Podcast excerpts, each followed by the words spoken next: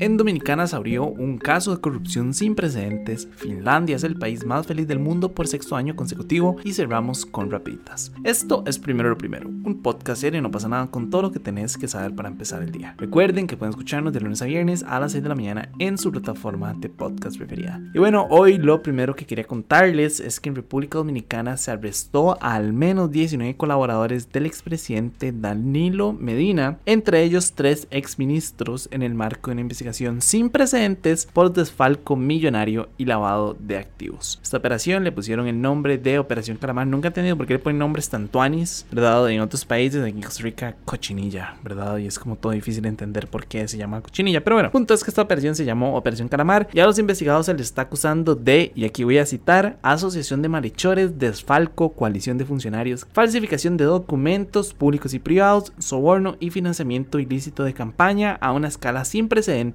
lavado de activos, entre otros. Nada más son como 12 cargos en contra de ellos. Pero bueno, no voy a entrar en muchos detalles del caso porque obviamente no, no tengo tiempo y siento como que tampoco importan como esos detalles. Lo que tienen que saber es que supuestamente ellos desfalcaron a varias instituciones del país por unos 345 millones de dólares. O sea, un vueltillo por allá que le llaman, ¿verdad? Esta investigación de hecho viene luego de que se presentaron varias denuncias contra Medina mientras él estaba pasando por su segundo mandato. Él fue presidente en dos veces. Eh, llegó 2012 y salió creo que en el 2020. Entonces fue durante su segundo mandato, para finales de su segundo mandato, que salieron varias de las acusaciones. De hecho, si no me equivoco, fue en noviembre del 2020 que arrestaron a dos de los hermanos de Medina los arrestaron por presunta corrupción, ¿verdad? Y ahora están arrestando a 19 personas que estuvieron dentro de su gabinete o que formaron parte de su gobierno, entre ellos tres ministros. Eventualmente supongo yo que el siguiente paso va a ser de pues, arrestarlo a él. Entonces, sí, no sé, qué, qué pesado, ¿verdad? Como que duro, hay corrupción en todo lado y en todos los países hay casos cochinillas y diamante y el azteca y el otro, puta, todos se me olvidan porque son demasiados los casos que hay en Costa Rica. El, el cementazo, ¿verdad? Como en todo lado, en todos los países hay de este tipo de casos. Y no sé,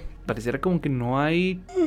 Jue puta, me estoy quedando dormido, man. Perdón, qué picha, qué vergüenza. Pero bueno, ya, demasiado drama. Y otros temas, por sexto año consecutivo, Finlandia fue electo como el presidente más feliz del mundo por la ONU. ¿Qué tal es pasar de hablar de corrupción al país más feliz del mundo? Pero bueno, el informe mundial sobre la felicidad se basa en las evaluaciones que hacen las propias personas sobre su situación, su bienestar económico e indicadores sociales. Básicamente es un informe que se saca basándose en las opiniones de las personas. Eh, curiosamente, en realidad no sé si será curioso, en realidad creo que es como normal, tal vez. Al menos en esta edición, los países del norte de Europa se mantienen como los más felices del mundo. Y por algo son países del primer mundo y como se darán cuenta, hay muy pocos países del tercer mundo que forman parte de esta lista. Pero sí, el top 3 está en Finlandia, seguido de Dinamarca y el tercero Islandia. Una sorpresa que fue para muchos, a mí también, es que Israel subió 5 puestos y se quedó con el cuarto puesto. Entonces, eh, sí, me pareció curioso como que Israel esté ahí, especialmente ahorita que están como en todo este tema ahí con Palestina y la vara. No sé, uno hubiera pensado que tal vez no eran tan felices, pero bueno. Y al final de la lista se encuentra Afganistán, más que nada, ¿verdad? Por la entrada de los talibanes, por la salida de Estados Unidos, eh, de las situaciones como súper incómoda, súper inestable. Entonces, obviamente, la, la, calidad de vida de, esas personas ha ido bajando muchísimo. Por ahí salió también el caso de Ucrania, que siento que le han dado una, o como que le dieron una cobertura especial y ahí como una vara eh, diferente. Entiendo, obviamente, por qué, pero siento como que,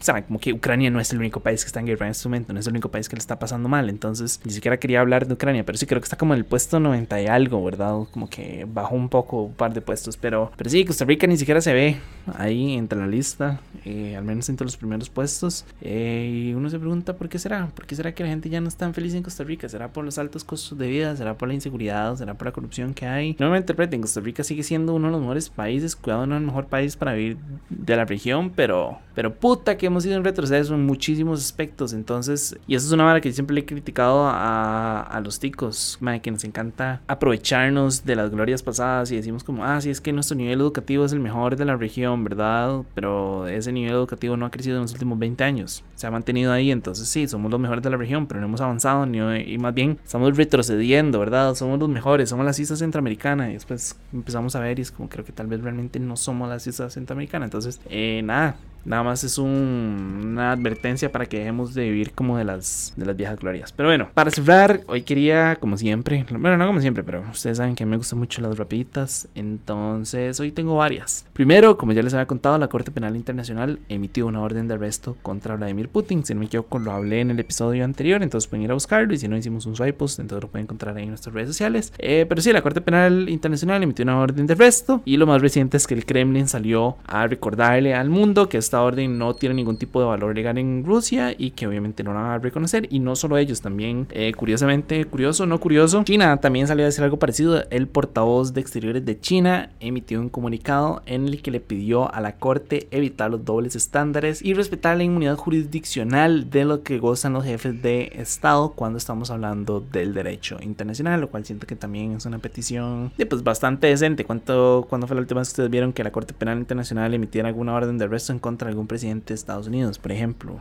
y el montón de balas que han hecho en todo el mundo. Entonces entiendo el tema de los dobles estándares. Pero bueno, segundo, ya que estamos hablando de Rusia, el Kremlin le prohibió a los empleados del Estado utilizar iPhones por motivos de seguridad. Si no me equivoco, esta medida entra a regir como ya mismo y el plazo máximo para que lo dejen de utilizar creo que son como el 15 de abril. Es muy parecido a lo de TikTok, que es más que nada como que no tengan un iPhone como, como mm, su dispositivo de trabajo, por decirlo de alguna manera, como para evitar pues, que hayan eh, problemas de seguridad así. Tercero, Alemania aseguró que aún están comprometidos a desconectar sus últimas tres plantas nucleares este 15 de abril. En realidad se suponía que le iban a desconectar para el 2022, pero ese año se aprobó un se aprobó como aplazar el cierre por tres meses y medio, pero ya lograron pues como solucionar todo el tema de la energía, ya el suministro de energía está garantizado, entonces ya dijeron que no van a hacer más prórrogas y que este 15 de abril se estarían eh, desconectando, lo cual siento que es una noticia bastante positiva. La energía nuclear, si bien es buena, tiene ciertos riesgos bastante importantes, entonces eh, me parece una noticia súper positiva.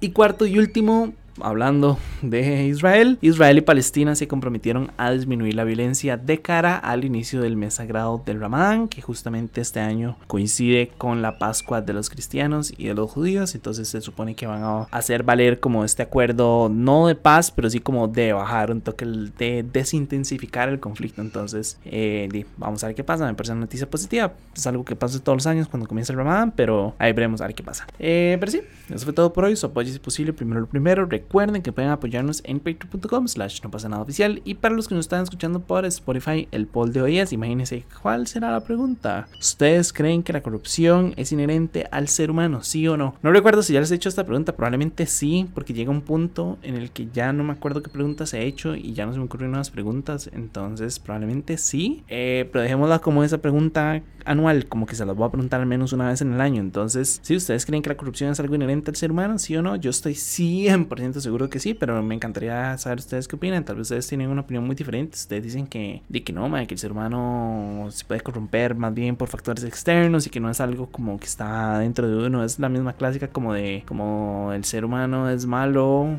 o no, ¿cómo es? O es la sociedad la que lo corrompe. No, no recuerdo, no recuerdo cómo es la vara. El ser humano es el que corrompe la sociedad o es la sociedad que corrompe al ser humano. No recuerdo cómo es como esa, esa frase, pero sí, no sé, me encantaría saber ustedes qué opinan. Y nada, de nuevo, muchísimas gracias y me escucho mañana. Chao.